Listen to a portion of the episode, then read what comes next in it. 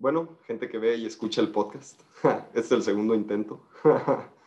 este, el episodio de hoy, pues, va a tratar sobre, pues, qué viene en el futuro con respecto al diseño de, pues, todo, ¿no? Este, bueno, él es Luis Eduardo Cervantes. Eh, Luis, tú fuiste mi coordinador de carrera, pues, casi todo el tiempo que yo estuve en la universidad. Este, y pues sí, creo que me aportaste mucha información pues sobre todo para las cosas que, como en las que yo me veía con respecto al diseño, ¿no? Yo soy diseñador industrial, tú eres diseñador industrial, este, Así es. para quien no lo sepa. Y de hecho, o sea, tú y yo pues, tuvimos una plática ayer para ver cómo íbamos a platicar hoy lo del podcast y todo. Y, este, y entre eso, eh, mencionaste lo de la permacultura y así, que es algo en lo que yo estoy un poco metido. Y pues mi, mi proyecto surgió de ahí. Y no, no, te lo dije ayer, pero de hecho tú fuiste quien me, quien me puso ese término o, esa, o, esa, o ese estilo de diseño en, en la cabeza, ¿no? O sea, tú fuiste la primera persona que, que, me mencionó eso. O sea, si tú no me lo hubieras dicho, yo nunca hubiera sabido que existía. O igual y, y mucho tiempo después. Entonces, pues, no, pues gracias a ti, porque gracias a ti, o sea, el proyecto que tengo de diseño sustentable, pues existe, porque tú me, tú me proporcionaste la información adecuada. Gracias, Frank. Este, pues un gusto estar por acá eh, presentándome. Mi nombre es Luis Eduardo Cervantes Fernández.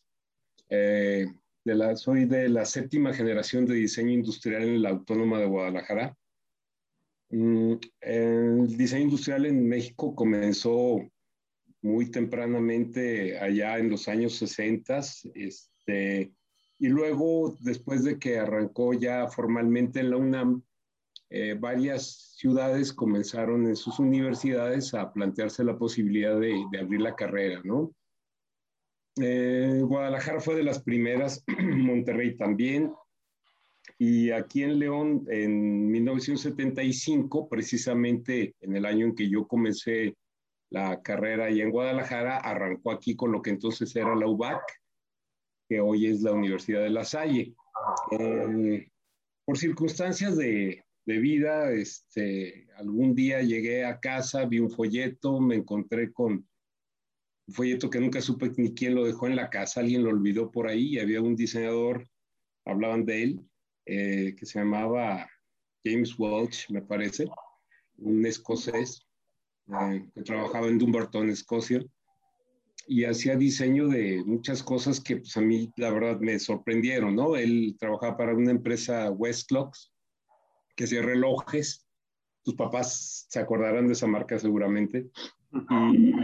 Y unas cosas muy padres, ¿no? Candele, candelabros, este, menaje de, de, para la casa, todo lo que son utensilios, candelabros, mucho el rollo de cuchillería y, y tenedores y todo esto pero con un estilo así que, que no veías nunca por acá en, en México, ¿no?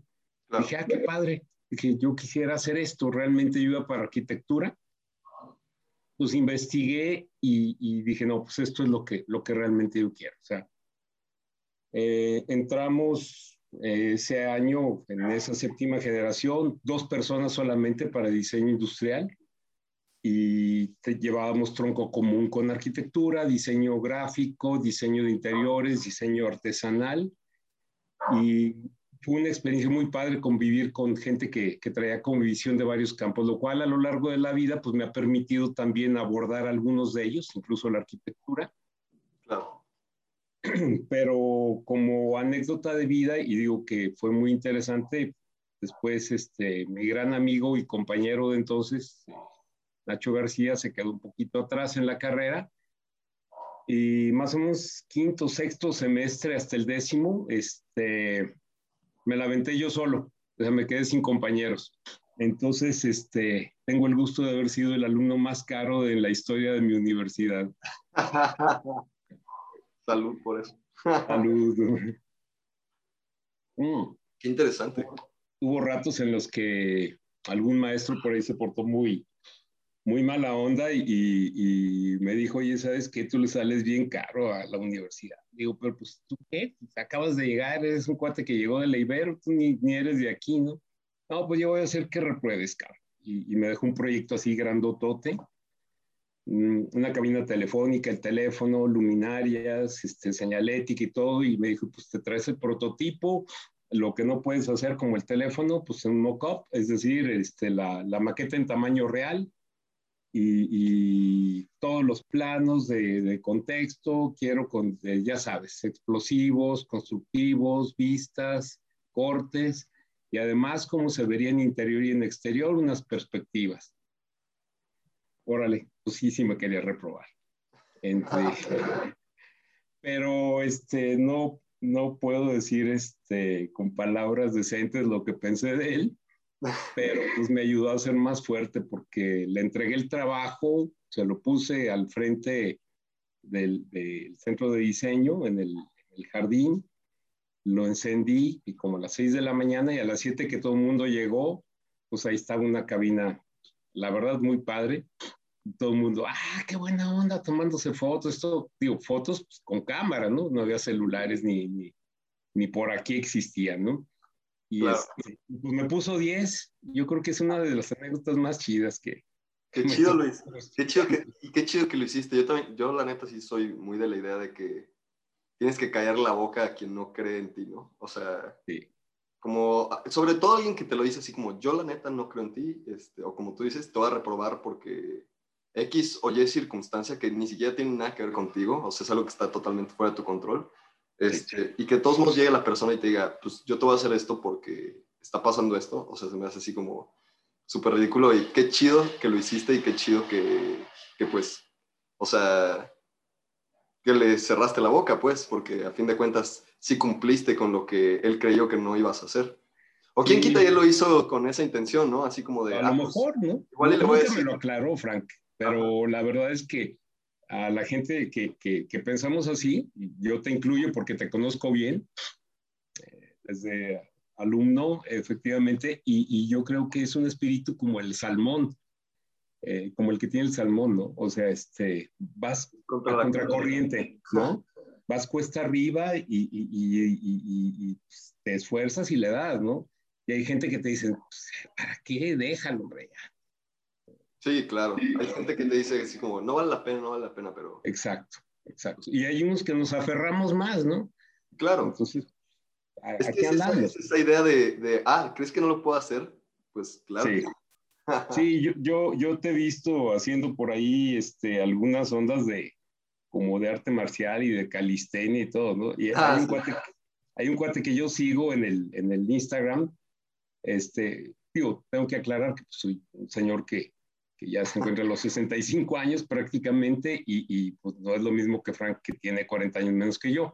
Pero ahí hago un poquito de esto, es Simon Strength, este, un cuate que es ah, fregoncísimo en la calistenia y, y, pues me encanta ese rollo de, de, pues tengo que tener el control de, de, de mí, ¿no? O sea, me esfuerzo, lo hago y demás. Entonces, dice mucho cuando una persona este, puede sobreponerse a los problemas o a las limitaciones personales, ¿no? Digo, yo debo de mencionar que tengo un problema de córnea, este, desde niño no lo supe hasta más adelante, siempre pensamos que era miopía, pero se me hace bien chistoso porque pues ahora técnicamente soy un cyborg, ¿no? Porque ya tengo intervenidos ojos, ya sabes, ¿no? Este, implantes y lente de contacto y la fregada.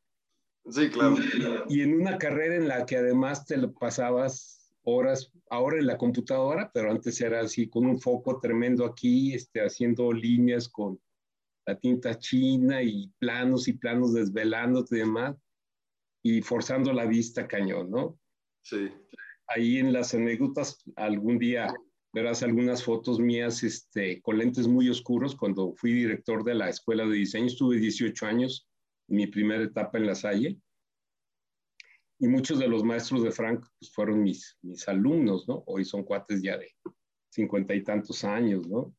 O sea, de hecho estoy casado con una exalumna, es una belleza, eh, que fue la, la, la, mejor estudiante de diseño industrial en el país, le dieron su, su reconocimiento, el presidente de entonces y Roy. Pero bueno, a lo que voy es esto, ¿no? Que este, en esas épocas incluso eh, tenía la posibilidad de quedarme ciego y había temporadas que duraba 15 días vendado de los ojos, este, con, con problemas problemas serios, ¿no? Y yo creo que, pues, este, a veces esos retos, esas situaciones en las que tú estás con todo en contra, te hacen sobreponerte y pues eso es lo que hace la vida, ¿no? Yo creo que a eso venimos, ¿no? Yo, yo la verdad no creo que sea obtener el cielo ni el infierno. Yo creo que es hacer una pieza importante en la evolución del ser humano, ¿no? Y, en eso hay que estar. De hecho, yo recuerdo haberte visto a ti en alguna ocasión en la escuela, este, no sé si con un ojo parchado o, y, sí oscuros y eso, supongo que tiene que ver con eso que acabas de decir. Sí, me daba de pronto, todavía a veces me pasa, hoy vivo ya aquí muy en contacto con el campo, de hecho, entre León y, Lagos de Moreno, y salgo muchísimo, entonces pues sí es muy frecuente que traiga mi sombrero, este, o gorra, etcétera, pero sí por temporadas efectivamente trae un parche onda pirata, ¿no? es muy chistoso que luego me dicen, oye, este, quiero que consultarte algo porque tú tienes muy buena visión. Y digo, oye, no, no, no, es, es visión de las cosas, ¿no? Sí. Ah, la visión está aquí adentro más que... Exacto, así es, así es. Oye, y con respecto a Rosy, pues a ella también se la llevaron a Italia, ¿no? Sí, fíjate que, que, ella estuvo viviendo allá este, siete años, este, ocho por ahí. Eh, fue un rollo muy, muy personal el de, el de decir, ¿sabes qué? Pues aquí tengo posibilidades de, de entrar a trabajar en una empresa de tales o cuales características, porque tengo buenas calificaciones o lo que tú quieras, pero era como el reto de, pues me tengo que probar, ¿no? Vivir en otro lado donde nadie, nadie me conozca, bastarme por mí misma. Pues además en una época en la que también este, no había como hoy tanta, eh, tanto reconocimiento al talento femenino, ¿no? Claro. Entonces, actualmente incluso, pues ella da también clases de italiano, ella tiene 20 años dando clases de italiano, entonces este, sigue, ah, siendo maestra, sigue siendo maestra en activo en la universidad, una materia padrísima además que, aparte de la de italiano, la de metodología, que a mucha gente le parece muy, muy áspera, muy dura, pero es la que realmente te da el, el, marco conceptual y la estructura de pensamiento para diseñar. Y otra que, que, pusimos, digo pusimos porque cuando regresé y que a mí me tocó ahora la oportunidad de estar ahí con Frank y su grupo como coordinador, este, hicimos un nuevo plan de estudios que es el que está vigente y, hay una materia que ella da que se llama retórica del diseño, que es muy padre, es cómo, cómo argumentas el diseño, cómo lo estructuras, cómo lo piensas porque la palabra retórica que hoy la utilizamos muy despectivamente cuando mencionamos a los políticos, que echan mucha retórica, es un verbo como que nada más para adornar el lenguaje, pero que no te lleva a nada. En realidad, este, la retórica empezó antes que la filosofía. Es algo que mucha gente no sabe. Sí, no, de hecho, eh, hasta ahorita que lo mencionas, no, no sabía. Sí, fíjate, entonces la retórica visual eh, todos los días es utilizada por los comunicadores, por los diseñadores gráficos, los mercadólogos y no nos damos cuenta. y, en los objetos, particularmente, este, hay, un manejo del lenguaje, del lenguaje visual, que tiene que convencer, tiene que, en algún momento dado, pues, ¿por qué no? También cuando va a la compra, seducir, instigar, pero sobre todo comunicar. El diseño tiene tres funciones, la función práctica de uso, la función simbólica, justamente lo que acá tú percibes de este objeto, y la función estética, ¿no? El agrado, el deleite por las cosas, las formas. Pero la función simbólica no es nada más de que, ah, me significa tal cosa, ¿no? También está en que el mensaje sea claro, que va muy directo también con el tema de la ergonomía, ¿no? Sea, si yo este, tengo un mando en un avión, en un camión, en una bicicleta, en una moto, en un aparato industrial, en la computadora. O sea, yo debo de entender las cosas intuitivamente para accionarlas y no hacer las cosas al revés, ¿no? O sea, si yo bajo una perilla, eh, eh, acá debo de saber si sube o baja el vidrio o las luces, etcétera, ¿no? Entonces la, retórica maneja eso. Digo, voy a dar un ejemplo rapidito. O sea, tú ves un automóvil que a lo mejor te asemeja, es, un poquito el tema de la biomimesis, te, te, asemeja la musculatura de un felino, ¿no? Y ese es el muscle car en el cual ves automóviles que empezaron por ahí, sus papás seguramente tuvieron alguno, quisieron tenerlo, ah. Como los Mustang, ah, pues esos, los Javelin, el Corvette, etcétera, aquellos carros, este, que incluso todavía medio retro, pero han salido algunos, este, y, de pronto ves a señores ahí chavorrucos con su carrote, que además gastan un montón de gasolina, sí, eh. pero es este ámbito del, del, poder, ¿no? Del poder muscular, eh, animal prácticamente. Claro. Y otros a lo mejor muy aerodinámicos, muy suaves, etcétera, que lo que te están diciendo es este, que son silenciosos, que son veloces, pero que son eh, de otro tipo de funcionalidad, o un mamamóvil, perdón por el, el término, la camioneta, que, que, lo que tiene que ser es prácticamente un, un, un elemento que, que, protege, que contiene. Y que puedes llevar a muchos individuos al mismo tiempo, ¿no? Exactamente. Este, decía un filósofo, creo que era Charles Baudrillard, eh, no sé si estoy confundiéndolo, pero decía que las esculturas de nuestros tiempos son los automóviles, ¿no? Y que al mismo tiempo son como senos maternos que nos envuelven, nos protegen, nos metamorfoseamos con ellos, este, nos sirven de identificación. Eh, es un elemento que define mucho la, la cultura de, de, de, un país, de una nación. Por eso, en la última etapa, ahora en la coordinación, cuando estuve eh, también hubo mucha insistencia de mi parte en que trabajáramos con los velomóviles, que son estos este, eh, vehículos de acción este, humana, eh, como si fuera una bicicleta, nada más que vas acostado, recumbentes, este, rompiendo la barrera del, del viento, porque el 70% de, del, de, del gasto del vehículo en, en, en gasolina es solamente para romper la resistencia del viento. El, otro 30% es para avanzar, hacer la tracción, lo que tú quieras. Entonces es importante que vayas pedaleando y que puedas ir a 140 kilómetros por hora más o menos. Es una cosa bestial, pero ahí, por ahí viene el futuro. Sí, claro. Y, pero este concepto, por ejemplo, de los velomóviles y eso, o de la propulsión humana, como dices, también tiene mucho que ver con la forma del vehículo, ¿no? O sea, la, bueno, la aerodinámica y, y, cómo, o sea, cómo, como tú dices, o sea, el viento es algo que no vemos, pero es algo que está ahí físicamente. Sí, así es. Tú necesitas una forma que vaya rompiendo con ese, pues, con ese espacio, o sea, invisible, por así decirlo. O sea, hay que tener una forma que sea adecuada para que pueda hacer eso y ya alcanzar una velocidad, pues, como tú dices, de 140, 150 kilómetros por hora. Sí, es una cosa impresionante porque este, ahora hay incluso, bueno, hay navíos, hay submarinos, hay este, helicópteros accionados este, con pedales. Eh, es que las caricaturas, ¿no?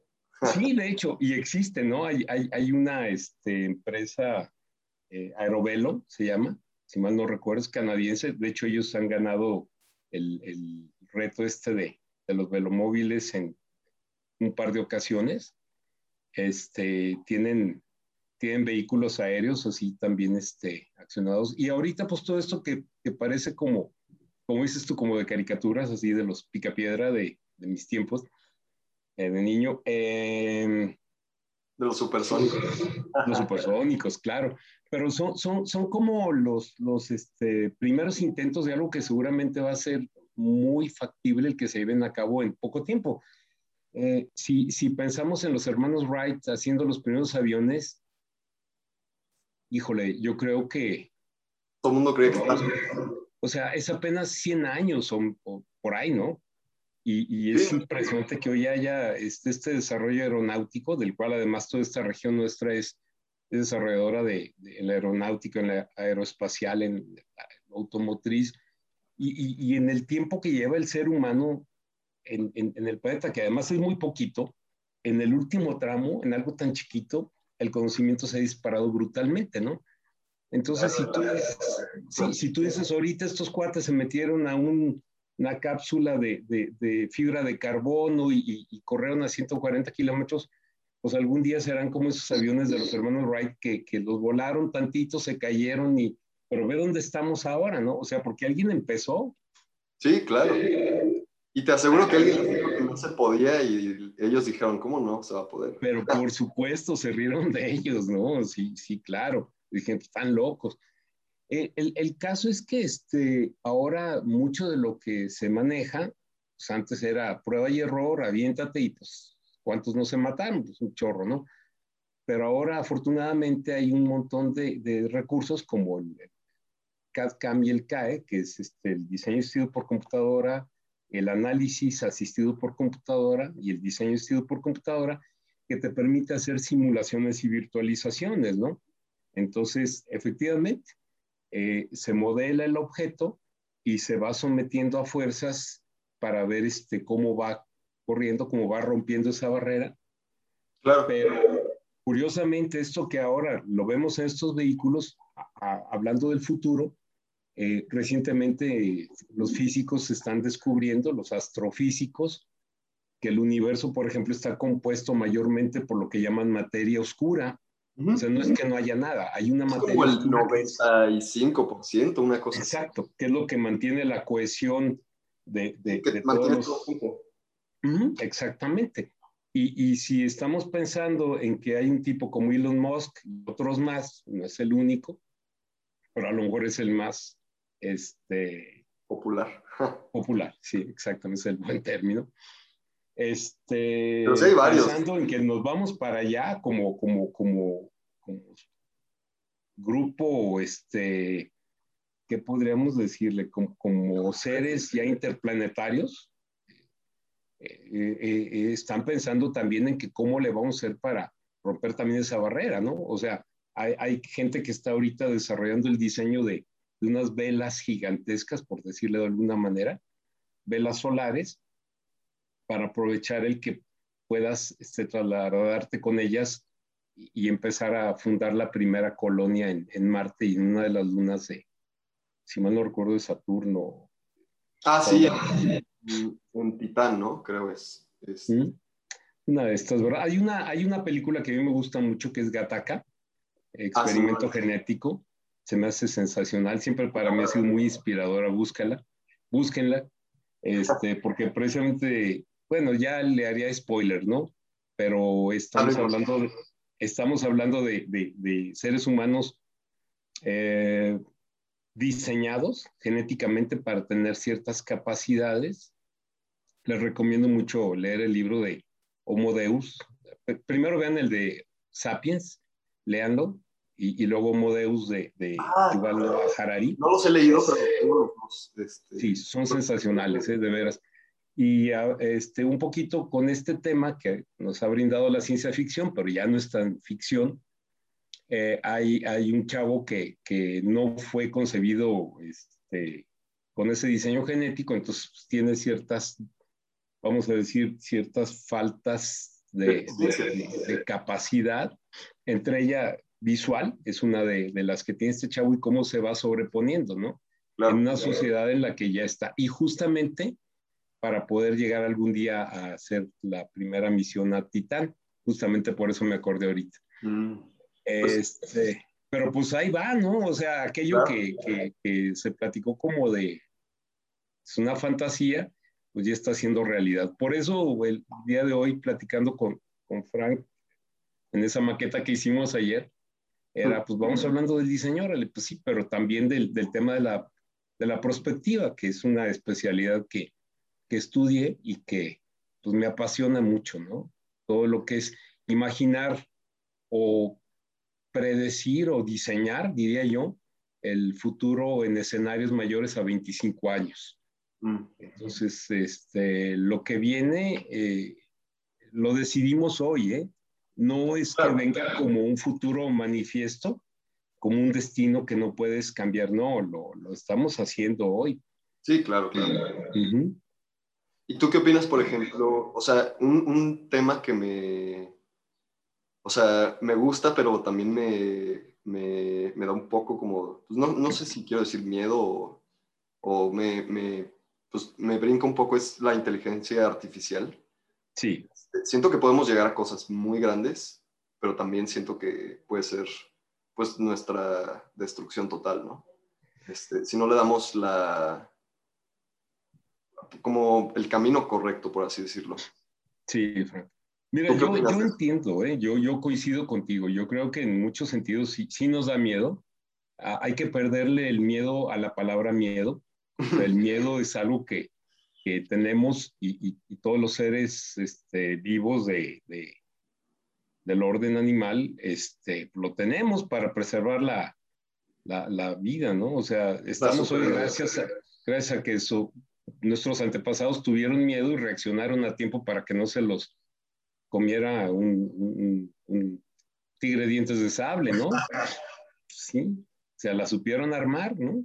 Este, el, otro día vi una escena terrible de un changuito todo tierno que va y agarra un cachorro de león y lo sube a la rama de un árbol y yo dije, ah, qué, qué, qué, buena onda, no, lo mata. Se me hizo muy cañón, dije, güey, agarró un cachorro de león y lo mató. ¿Qué onda con este cuate? Él, de alguna manera, instintivamente, pues le tiene miedo al león. Y dijo, este güey va a crecer. Y ya me va a comer. Me lo he hecho ahorita. Vamos a darle. Vamos a darle, ¿no? Ahorita que está chiquito. Este, pues sí. Bueno, pues al final de cuentas nosotros somos homínidos. Eh, eh, entonces yo creo que en algún momento dado, este, efectivamente, hemos sobrevivido por esto, pero nadie quiere decir que pues no podamos desaparecer.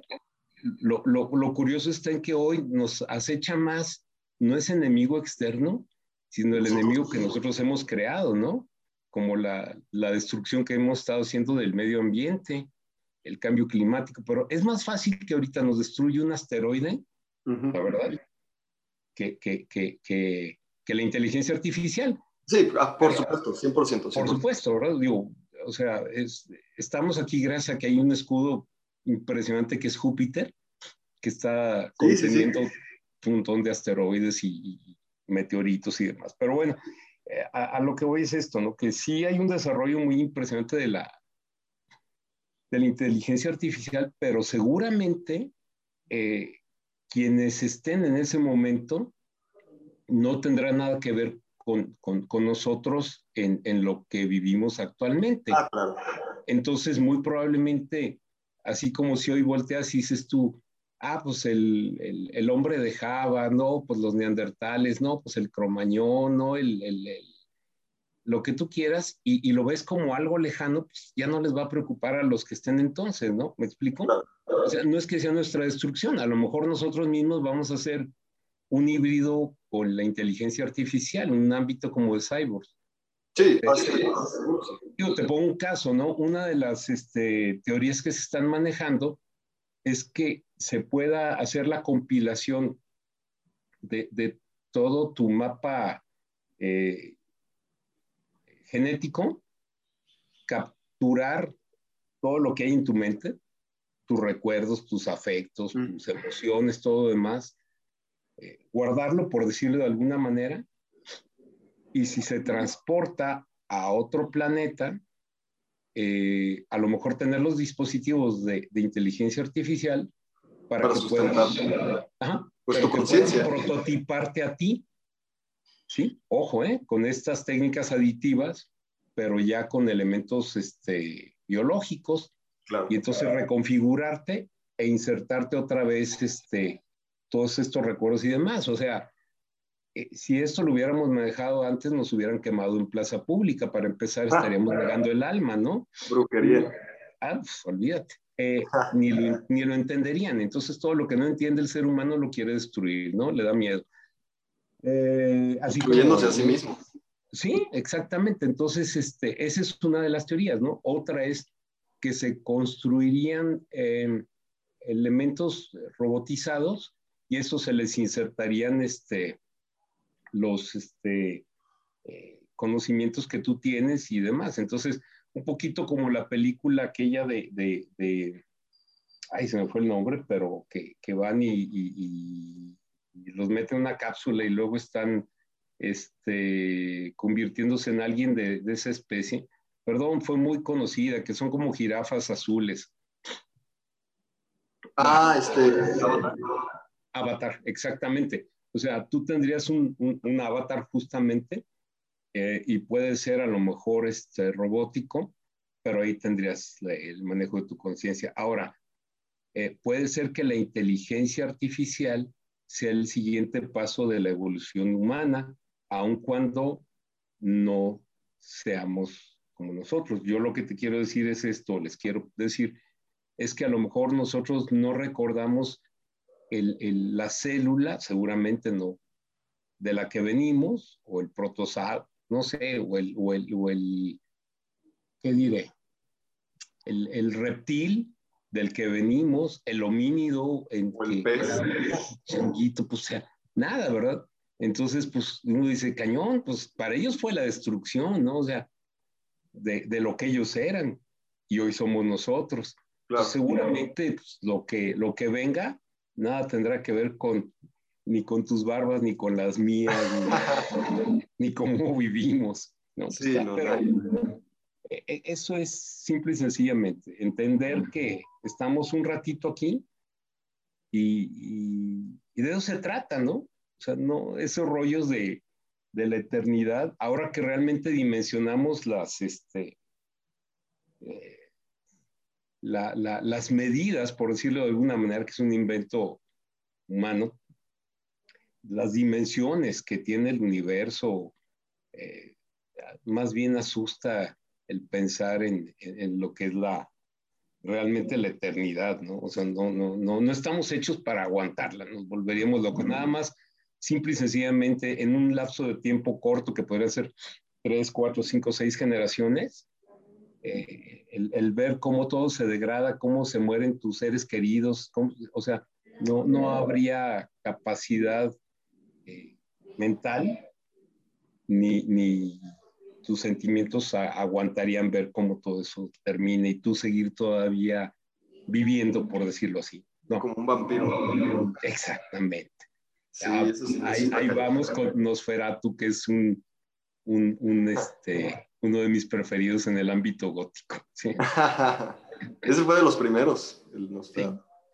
O por lo menos de, de los hecho, primeros en el cine, ¿no? De, y, y, de hecho, pues muchas vienen de, de tradiciones, incluso algunas de, del este de Europa, por ejemplo. Rumania.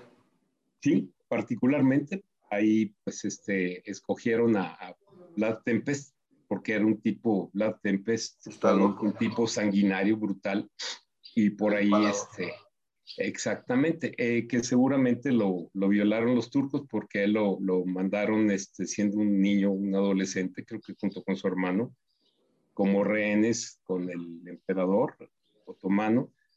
Y luego, este, eh, por ahí el, el, el, el, ámbito es que cuando regresa a Valaquia, eh, una de sus torturas preferidas justamente es, ahí está Rosy, por cierto.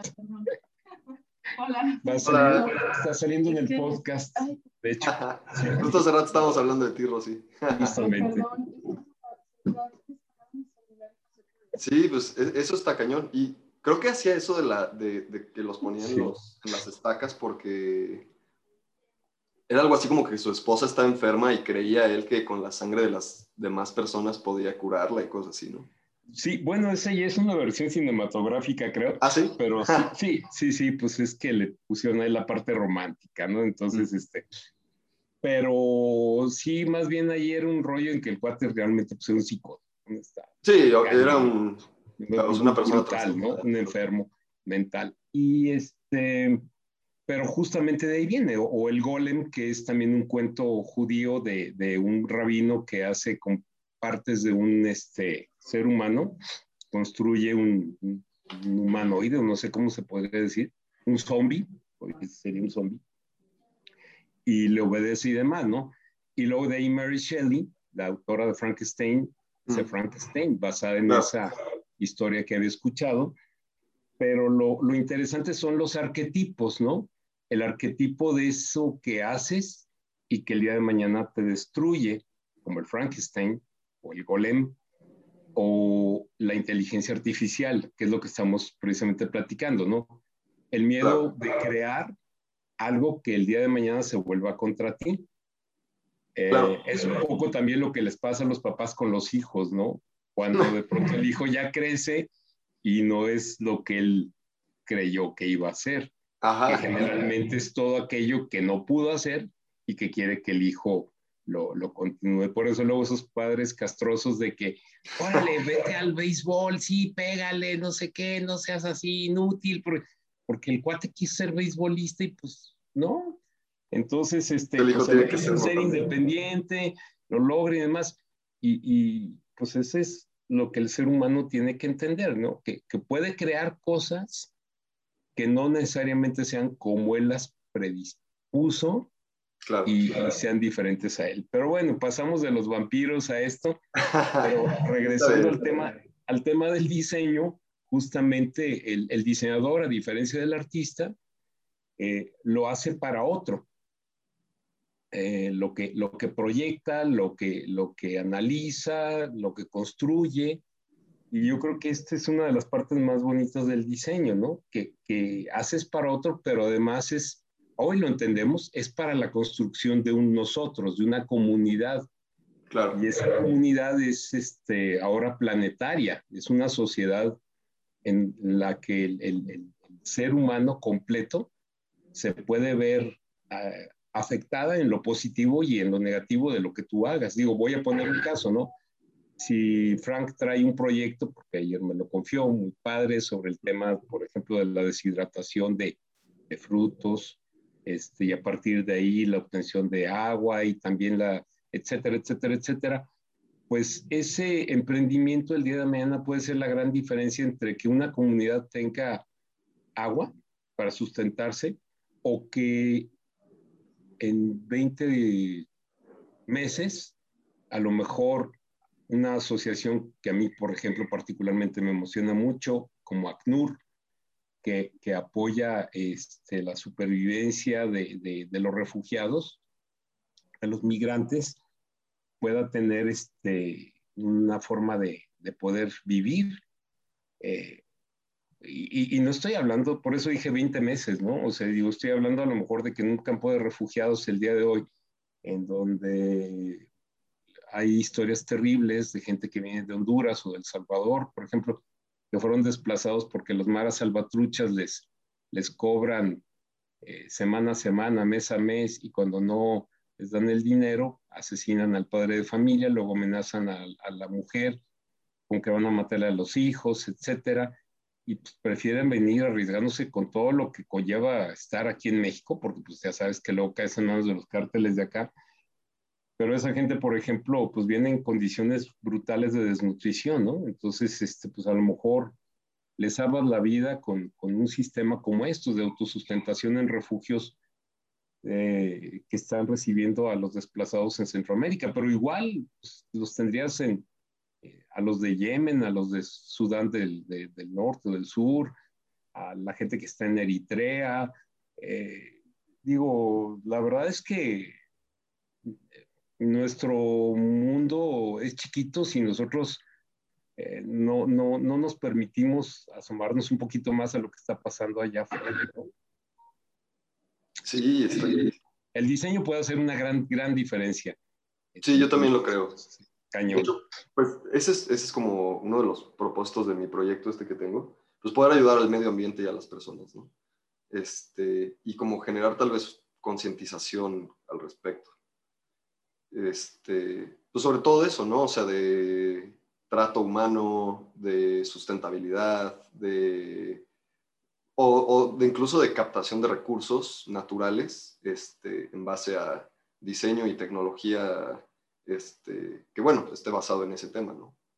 Hay un chavo que este, es de origen palestino, que tiene un eh, no sé, como llamarlo un canal o un podcast y, pues es más el podcast ya va más allá, tiene videos y demás que se llama Nas Daily.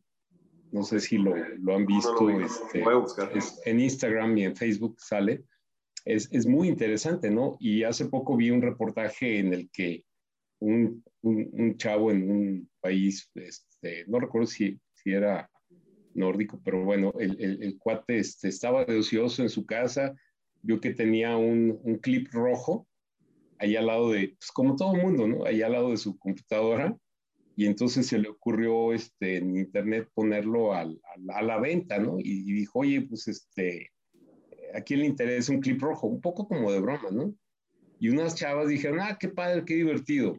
Entonces te, te lo cambio por una pluma que tengo en forma de pescado que, que no me gusta.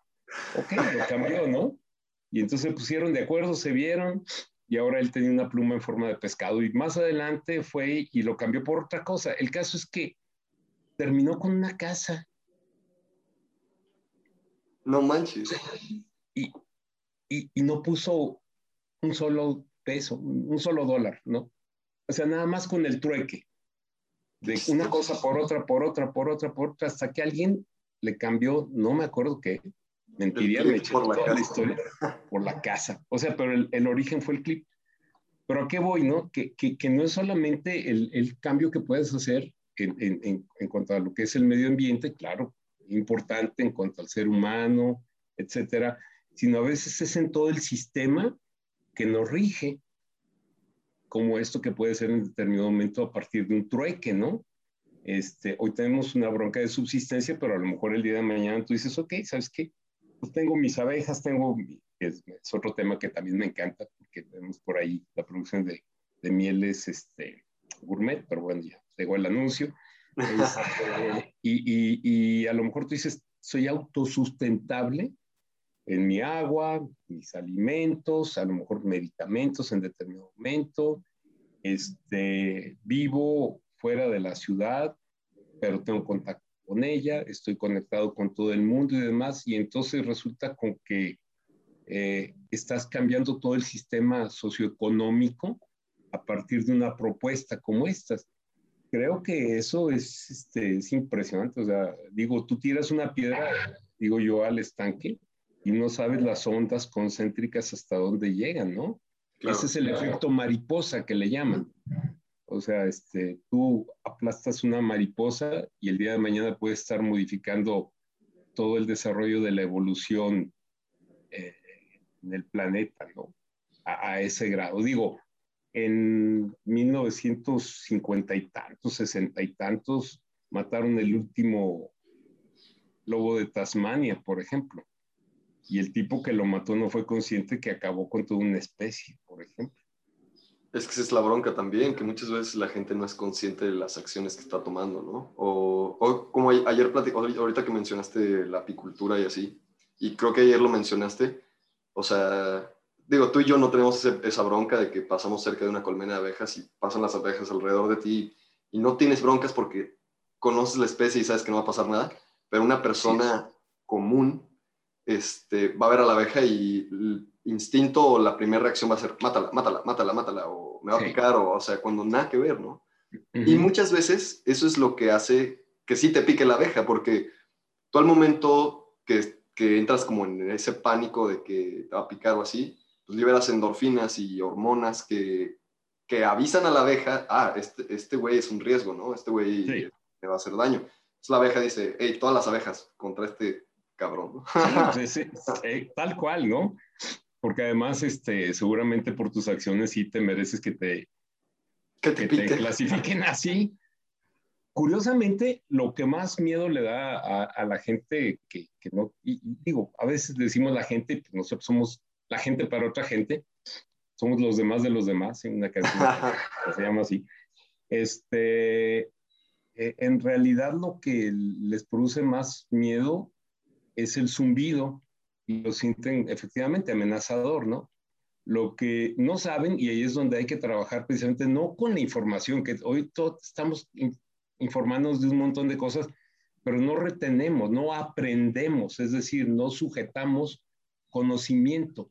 Por ejemplo, el hecho de que ese zumbido se provoca porque aproximadamente el 70% de las abejas en la colmena lo que hacen es estar aleteando todo el tiempo y están aleteando, que es lo que hace ese zumbido, para expulsar el, el, la humedad.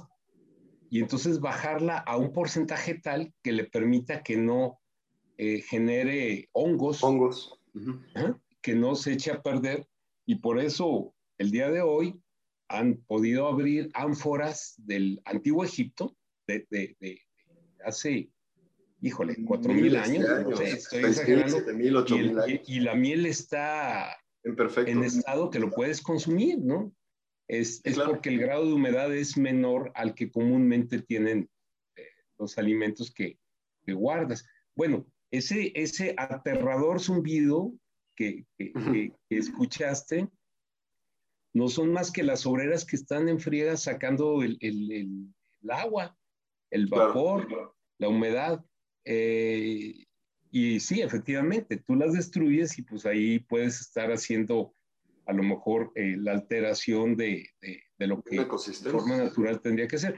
Sin embargo, también la naturaleza por sí misma, eh, que es un término que se inventó el varón de Humboldt, o sea, la naturaleza también le damos como el lugar pues, por nuestro pensamiento también mágico y que siempre es a partir del ámbito de la creación de dioses y demás, pues este, la naturaleza así como si fuera un, una entidad, eh, eh, de pronto también tiene sus, sus grandes conflictos y también hace unas depredaciones brutales y también a veces genera cataclismas.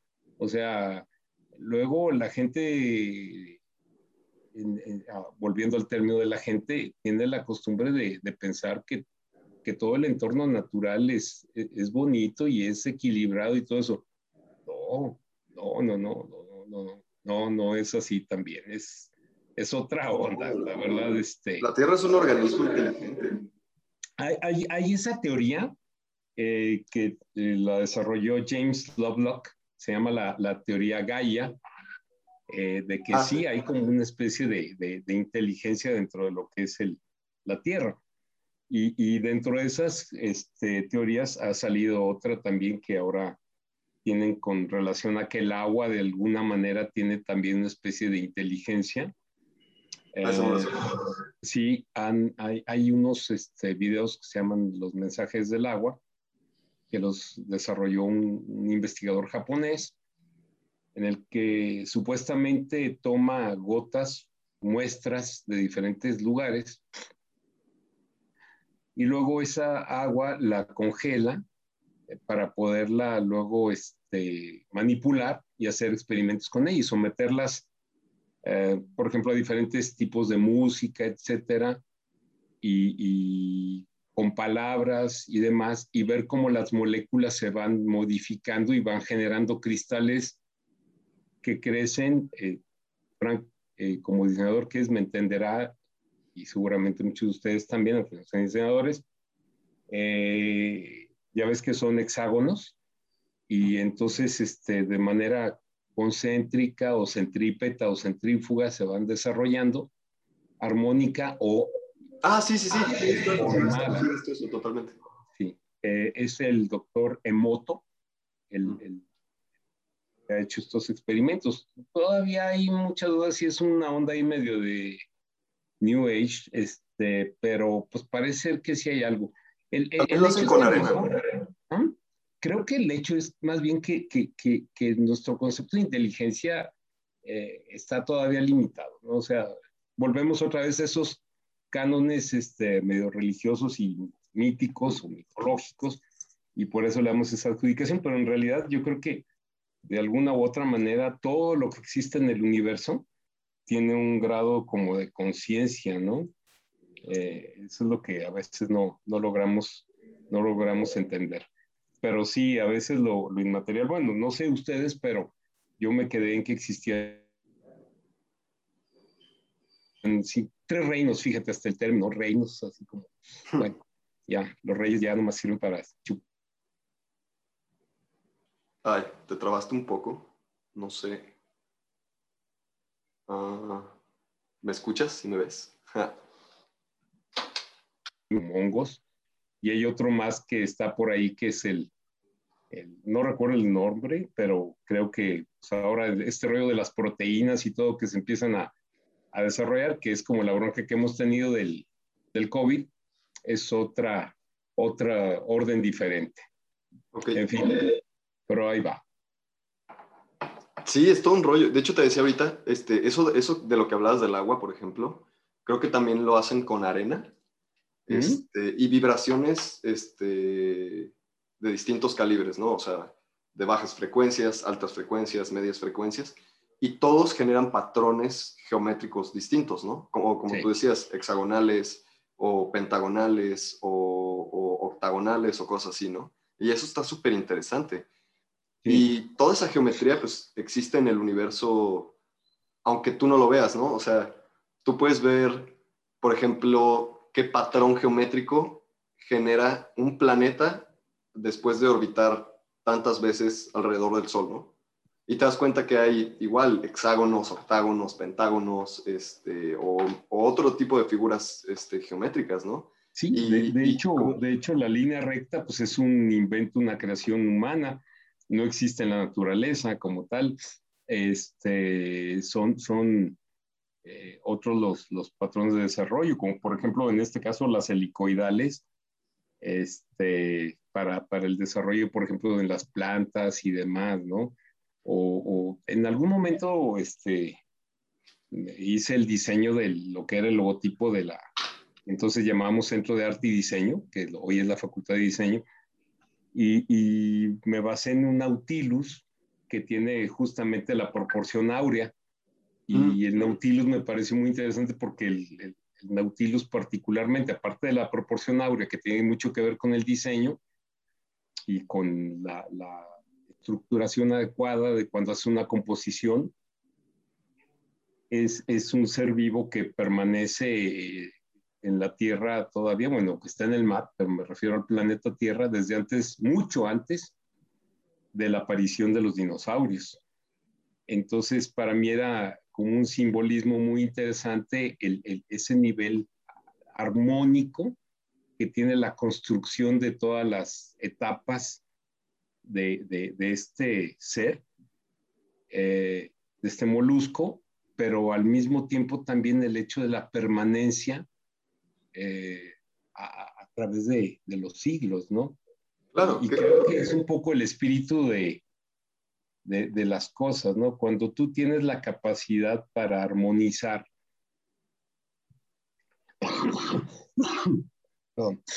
para armonizar Sí, hombre, hasta todo medio es la emoción, yo creo. Y, y al mismo tiempo, este, trascender, sobrevivir, permanecer, es, es, cuando creo que puedes decir que, que, que has pasado de, de, lo que cotidianamente pensamos que es el éxito y más bien llegar a lo que es la trascendencia. Ah, hay un autor eh, que se llama Del P, que es este, un oriental que hace unos, este, eh, unas consultorías muy interesantes en cuanto a lo que es el desarrollo humano y tiene un libro que era eh, From the Success to the Fulfillment. Mm. Es pasar del éxito a, a, lo que realmente la plenitud. Y, y, yo creo que la plenitud es mucho más allá. Es cuando dices tú, ya sé, y alguien te pregunta, ¿qué sabes? Entonces tú volteas y le dices, es que tú no sabes. Cuando sepas, me vas a entender. sí, está, es un rollo. Y bueno, para quien no lo sepa, ahorita que estabas hablando de la, de la proporción áurea, pues básicamente es una espiral, ¿no? O sea, es una, y es una espiral que se repite en donde lo veas, ¿no? O sea, en la Tierra, en el universo, o sea, las galaxias, este, o dentro de la Tierra, pues en muchos conceptos naturales, animales, plantas, este, incluso lo puedes ver en, mecanismos básicos que usamos todos los días en cosas de nuestra casa, ¿no? Como si tú abres una llave de agua, este, vas a ver que el agua se va a ir en espiral, ¿no? O si tú jalas un baño, vas a ver que se va a ir el agua en espiral, ¿no? O sea, este tipo de cosas. Ah, ah, curiosamente me acordé de un capítulo de Los Simpson, ¿no? En donde Bart Simpson está investigando si es cierto que en, el hemisferio sur eh, el, agua en el excusado se ve en el otro sentido, pero sí es cierto, ¿eh? Ese no lo he visto, creo. Sí, está genial, ¿no? Está genial. Pero sí, efectivamente, está, está en todo, ¿no? Claro. Es, un orden natural y, y, yo creo que ahí este, e, es, es un poquito el tema de, quitarnos esta angustia existencial. Los romanos le llamaban horror vacui al hecho de verte un día en el espejo y, espero no lo hagan muy seguido porque es, muy fuerte. y el no reconocerte a ti mismo te puede llevar a la locura. Y, tener este horror de, del vacío, de, del ni siquiera reconocerte a ti mismo, ¿no? Ajá, de tener la identificación. Sí, tu identidad. Entonces, cuando tú dices, este, hay que tomar las cosas con, con serenidad, hay que ver que todos son procesos evolutivos, y demás. Entonces, este, pierdes mucho de esta angustia existencial que, que a todos nos da, que se nos manifiesta muy fuertemente, pues, en, en, en, ciertos picos que tenemos a lo largo de la vida, ¿no? Particularmente cuando son todos tus cambios hormonales, dan muy fuertemente en la adolescencia, no sabes qué te pasa, perdón, es un término que hoy se usa muy normalmente, pero todo te caga. Sí, sí, sí, tienes razón. Luego a los 40, este, los chavorrucos les da por perseguir niñas de 18 y porque entran en crisis existenciales. Y, luego ya en la tercera edad, este, que ahora los clasificamos así, pues, la gente empieza a tener también comportamientos este, no adecuados socialmente porque pues, también está en una depresión, ya se acabó todo, ya me da... Entonces, son crisis normales, ¿no? O sea, hay que entender que tú no eres ningún ser especial. Lo malo es que ahora te dicen desde chiquito, este, gracias hijo, porque tú me elegiste para ser tu papá, en el éter estabas y dijiste, sí, yo quiero. Y el niño le haces daño, ¿no? Lo vuelves un, un, tirano. Luego ahí viene la generación de cristal. No, las cosas con, con mesura, ¿no? con, medida, entender que pues, así es y punto, y tú no lo vas a cambiar. Esa es la aceptación. Yo creo que el budismo es, mm, con todo lo que tiene, pues con imperfección, pues es, producto de lo humano, este, de, alguna manera de los conceptos más interesantes es esto, ¿no? La inmanencia, o sea, acepta que las cosas así son, cambia aquello que tú de hecho, este, traigo... alcance para bien, pero no te angusties. Claro. De hecho, te iba a decir, yo traigo ahorita este mala budista. y todo el tiempo lo uso, o sea, igual, por, como lo, por lo que dices, ¿no? O sea, el, concepto que representa y eso.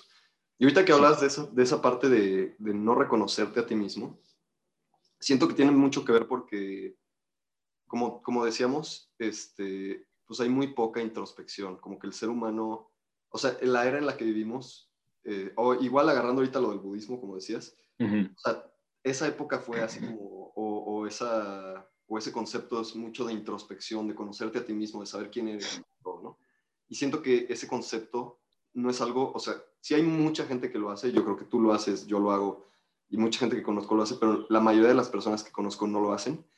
Y siento que todas estas crisis, este, o ese factor de no reconocerte, es porque muchas veces la gente cree que son su personalidad cuando realmente no es así.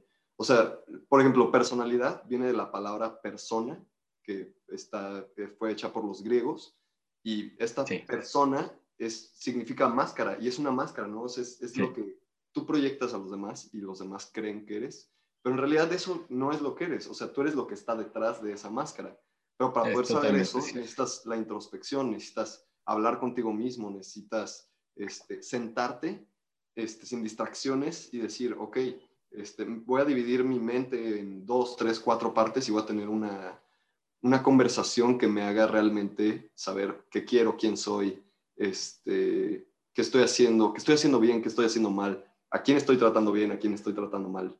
Este, y así te das cuenta de quién realmente eres, ¿no? O sea, eso evita esa parte de verte al espejo y decir, o sea, ¿quién he sido durante estos, no sé, yo tengo 27, ¿no? Pero pues puedes tener 50 y, decir, ¿quién, ¿quién he sido durante estos 50 años de vida? Este, o sea, ¿cómo es posible que no me pueda reconocer después de tanto tiempo, ¿no? Sí. yo creo que es una de las partes más fuertes este, que tiene que ver con, con el sentido, con la noción de conciencia. Claro. Es lo que a lo mejor realmente nos diferencia de, de, de otros seres y ese yo creo que es una de las partes más fuertes del, nuestro proceso evolutivo como, humanidad, ¿no? El que tenemos la capacidad de darnos cuenta que nos damos cuenta. Esa retroproyección es lo más difícil que, tenemos, creo yo, como, etapa dentro del ámbito de la evolución. Y eh, esto que, que, refieres al, teatro griego, por ejemplo, particularmente que ponía una máscara de, de, tragedia, una máscara de, comedia, pues sí, efectivamente es una muy buena analogía, ¿no? Para, para decir, es que el ser humano todos los días actúa. Y, y, y, lo que pasa es que en buena medida, este, en ese día a día, eh, la mayor parte de nosotros trabajamos eh, para la supervivencia y para la supervivencia a veces está también el escape de, de, nuestra realidad, ¿no? Pues por eso la gente se enajena o no se enajenamos, yo soy parte de la gente, obviamente, pues con el deporte, con las drogas, con el sexo, con este, distracciones, etcétera, pero a veces también la enajenación es con el trabajo, con el deber ser, con los esquemas sociales. Con otras personas. Así es, incluso la obsesión a veces por otras personas, lo cual es muy peligroso. Y, y este, y en realidad, estos ámbitos, por ejemplo, del budismo, del cristianismo, de, de, la creencia que quieras, la religión que quieras y demás, pues la, la podían practicar un, un, un grupo dorado, ¿no? O sea, pues Buda era un príncipe y supuestamente estuvo ahí el cuate, este, no sé qué tantos meses, lo cual es imposible, sin comer ni nada, nada más haciendo ahí el... La, mantra. Del mantra, yo creo que pues, era un príncipe y alguien le llevaba la comida. O sea, había un, perdón, pero había miles de personas que se, que se jodían para que el, el, el, el príncipe pudiera hacer sus introspecciones, ¿no? porque hasta en el, y, es un tema polémico que voy a decir, pero pues hasta en el caso de Jesús le tuvieron que, pues sí, era un carpintero y pobre, no sé qué tanto, ah, pero era de la casa real de David, ay, cabrón, o sea, sí, el, el, el humano común, este, tenía que estar, este, en una legión luchando, en un campo de trigo, este, segando el trigo, o, o, esclavizado, echándole el aire al poderoso, este, para que claro.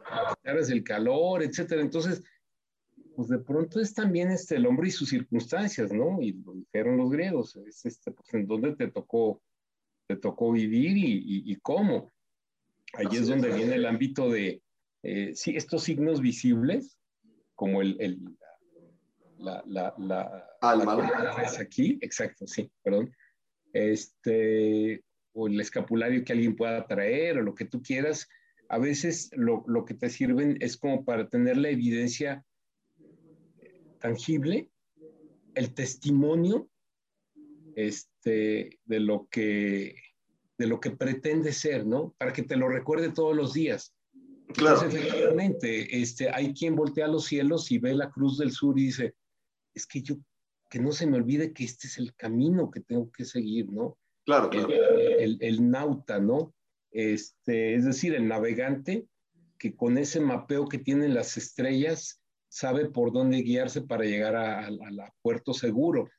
Yo creo que en la vida este, uno tiene que plantearse efectivamente estos elementos para que te recuerde todos los días a dónde quieres llegar, ¿no? Este, eh, yo tengo una barba bastante rala, pero este, eh, me, me, la dejé cuando, ya en otras ocasiones lo había hecho, pero me la dejé como un, un testimonio personal para verme todos los días de, de que desde hace tres, cuatro años este, no uso saco y corbata, no tengo que cumplir un horario para trabajar en tal o cual cosa. A lo largo de mi vida he trabajado más de cuarenta y tantos años, este, en la academia, en el servicio público, en el emprendimiento, en el demás. Entonces, este es mi testimonio de mi persona hoy y aceptarme a mí mismo este, en, el envejecimiento que tengo, etcétera. Y eso me sirve. Si, si de pronto uno le sirve tener esa divisa sales de tu casa, te persina esto muy válido.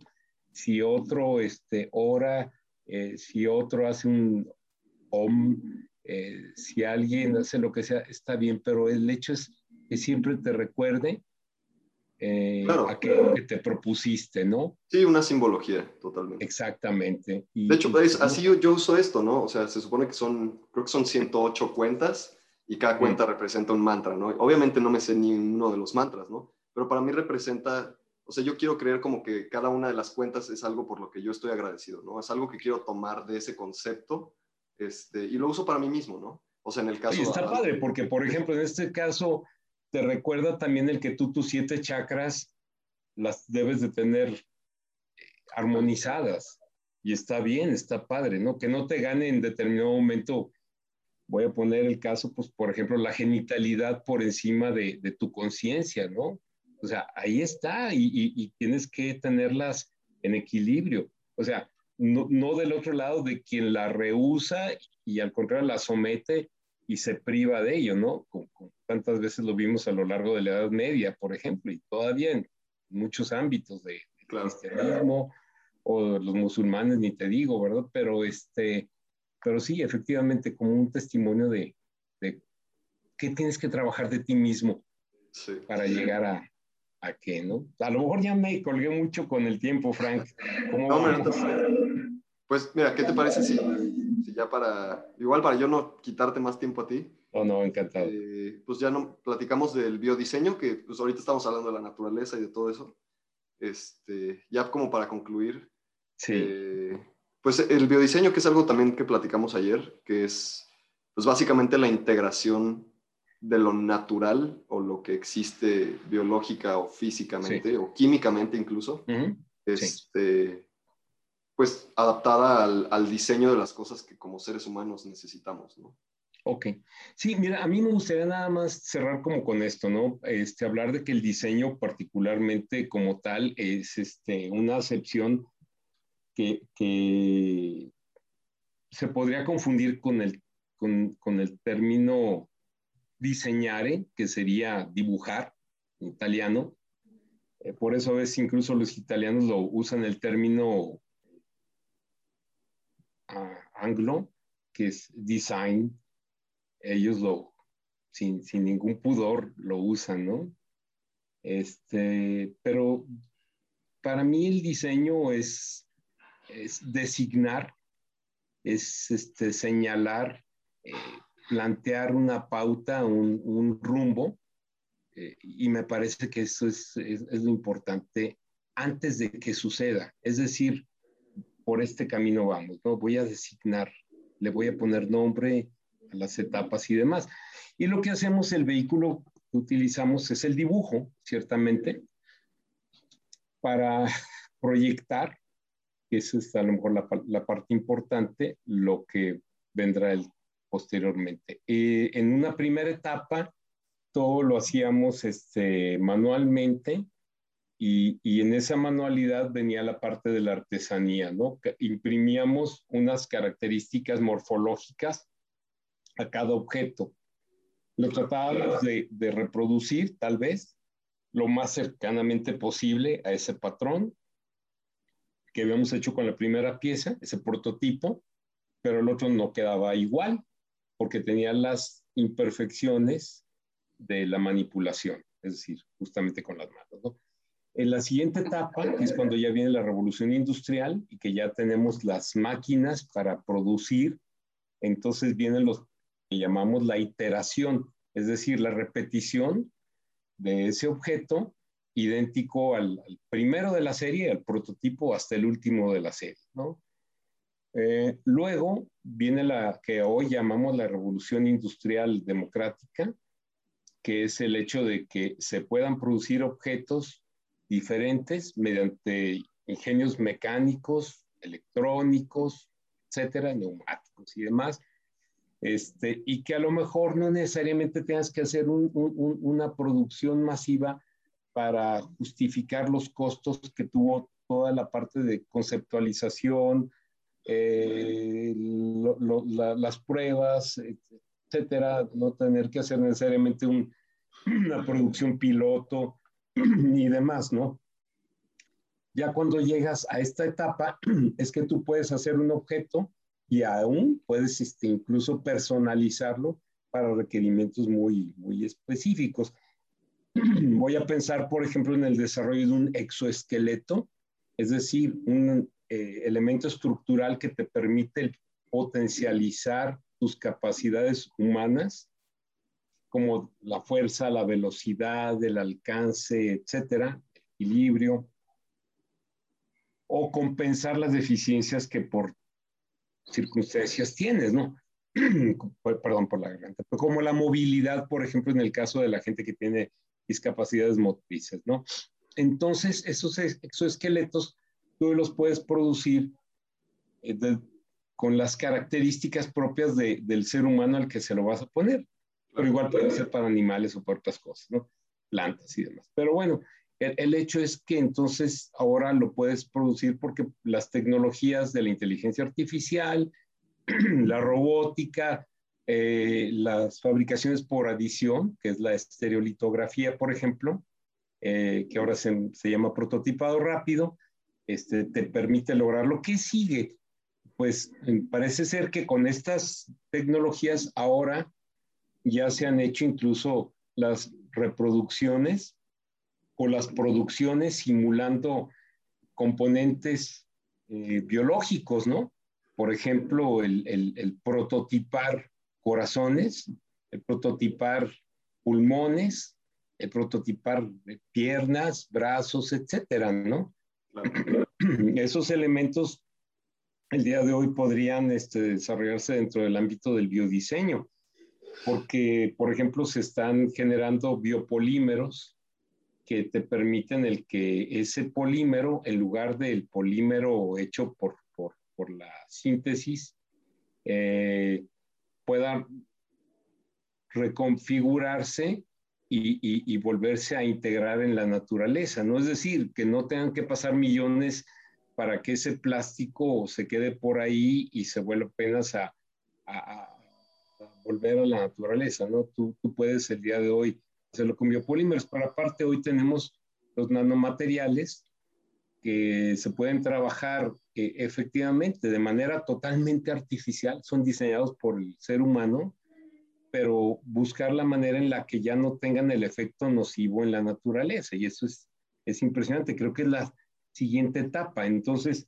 eh, vuelvo al tema del libro que, que mencioné hace un rato, el, el Homo Deus, te permitirá el que a lo mejor algunos elementos se puedan incorporar al ser humano, a los animales, a las plantas, a los ecosistemas inclusive, no tener el rechazo que hoy tienen algunos productos, por ejemplo, te pueden poner una placa de titanio en la cabeza y, y, y a lo mejor cubre el, el, problema que tenías por la falta de, de, la corteza en el cráneo, pero siempre hay un rechazo, no, no, no, no, no, no se integra. El día de hoy ya lo puedes hacer. Entonces, muy probablemente todo esto venga a, ser precisamente en esta prospección el futuro que viene para la, la humanidad, ¿no?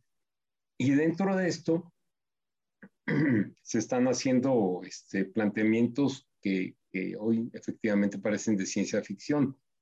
Tuvimos oportunidad, mi esposa y yo, de, de tener una cena en la que platicamos con Karim Rashid, cenamos con él y, y, terminamos hablando de física cuántica, ¿no? Cómo en algún momento dado incluso nuestras casas podrían el día de mañana estar edificadas con, por medio de gases y no materiales sólidos como el día de hoy. Eh, o dices, este, ¿cómo sería posible eso? piénsale, investigan, las cosas están hechas para que sea posible. No, eh, cerrar un poquito la plática con, con esto, ¿no? Sí. Eh, no hay un futuro manifiesto, el futuro lo, lo creas tú hoy. De hecho, hace poquito leí algo y no me acuerdo dónde lo leí, es que leo muchos libros y luego no me acuerdo ni de dónde agarro qué, pero leí una frase que me gustó mucho que es algo así como como que nada es irreal, o más bien, todo es una verdad que si hoy en día no existe es porque no se ha encontrado, pero que está ahí. O sea, si nosotros como humanos tenemos la capacidad de pensar en ello, aunque sea algo que no exista o, o no sea tangible en este momento, lo más probable es que sea una verdad que simplemente no hayamos encontrado aún. Así es. Es un concepto bastante interesante. Sí, porque, porque ahí, ahí se encuentra, si tú lo puedes imaginar, lo puedes crear. Eh, y me gustaría cerrar la plática con una frase que siempre ha sido una de, de las frases que más me han impactado y que más me han gustado en un libro que es Fahrenheit 451, que es la temperatura a la que arde el papel. Ah, ese también lo tengo, ese no lo he leído, de hecho. Es maravilloso. Ah, lo voy a leer, lo voy a leer. En donde en un futuro distópico los eh, bomberos servirían para quemar el conocimiento, los, los libros, y no permitirte el que tú pudieras pensar por ti mismo, y sino solamente por todo aquello que el Estado, ojo, ojo con los totalitarios, ahí están, y los populistas con esta eh, tentación de poder absoluto sobre tu mente, eh, eh, y te irían a quemar a tu casa, a ti y a tus libros, ¿no? Para que solamente vieras aquello que en la pantalla te estaban poniendo. Pero en el prólogo decía una frase que me ha impactado muchísimo y lo digo particularmente por mi anfitrión el día de hoy, que es Frank, que es músico, que dice, si te dan papel pautado, que es donde tú escribes la música, si te dan papel pautado, escribe por el otro lado. Ok. Oh, Está en blanco. Tú eres el que decide qué vas a poner ahí en él. Está súper chido. Qué chistoso que lo mencionaste, porque ahí lo, lo tengo ahí en mi, en mi librero. Este, creo que era de mi abuela ese libro.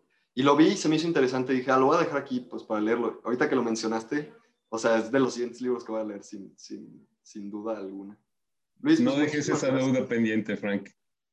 Ni los demás amigos que están el día de hoy o cualquier otro pues día viendo esta charla. Por último, no sé si quieras compartir pues alguna red social o algún proyecto este, que, quisieras eh, compartir. Pues me, no sé si... me, encantaría este, y, el que en determinado momento a través tuyo o si me buscan por ahí en el, el Facebook, este, como Luis Eduardo estoy, si me quieren preguntar algo o, o platicarme algo o todo, pues adelante, ¿no? Este, y, y, ponerme a su disposición. Yo creo que eh, lo más interesante que puede uno tener en este momento es el, el, compartir, ¿no? Eh, sí, por favor, nada más si me mandan su invitación, este, pues díganme el por qué, porque de pronto hay quien me quiere vender un servicio funerario, los seguros, o me quiere poner a dieta o, venderme sexo, eh, me, me, me, purga, me cae gordo que me claro. ¿Este quién es, no? Ni, sí, claro. O, las cadenas de oración o los piolines este, me purgan. Los memes de piolín. Ay, son insoportables. Entonces, este, pues no, en buen plan, siéntanse en libertad y me encantaría tener la oportunidad de dialogar. Y, recuerden que el amor y el conocimiento son los únicos bienes que se multiplican cuando se comparten. Estoy de acuerdo, estoy de acuerdo con eso. Luis, pues muchísimas gracias. Un gustazo para mí haber hablado contigo de esto, del futuro de la humanidad. Bueno, del, diseño del futuro de la humanidad, ¿no? De hecho, yo creo que así, lo voy a poner a este episodio. Me, gusta. Me la la perspectiva. Pues muchísimas gracias. Gracias a quien vaya a ver esto en algún momento. Adiós. Gracias, Frank.